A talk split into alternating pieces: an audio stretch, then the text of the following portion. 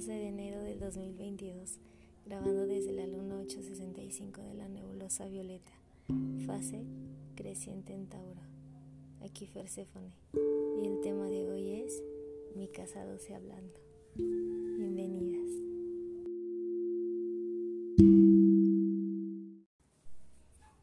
Me dije a mí misma que tal vez nunca podría llamarme artista, que solo los grandes genios lo son los que crecieron en familias de tradición, que tuvieron tiempo para ir a clase, o al nacer las hadas les otorgaron el don.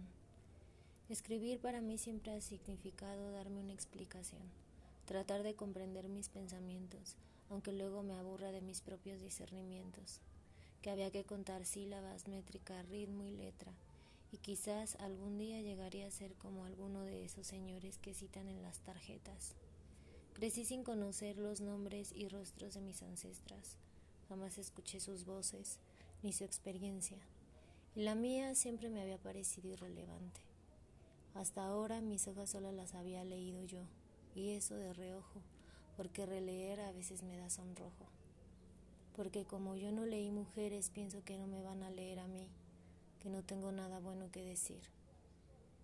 Pero si conociera a alguien como yo, con tantos planes a futuro, con el sueño elevado hasta el espacio, con ese talento para crear universos y posibilidades, ver escenarios y soluciones, con este profundo sentir del pesar que carga la tierra y la densidad de sus confianzas. Estoy segura de que la alentaría a crear todo lo que imagina, verse como desea, vivir en un lugar que le convenga, crear su rutina y ser fiel a ella que no escuche a aquellos que la realidad fría les impide ver más allá de su propia tela. Si conociera a alguien como yo, leería todas sus páginas y marcaría las que la harán memorable. Le daría la confianza que le falta. Le diría, tienes fe en tu camino y eso es lo que te guiarás a él. Prepárate porque las maestras llegarán a ti.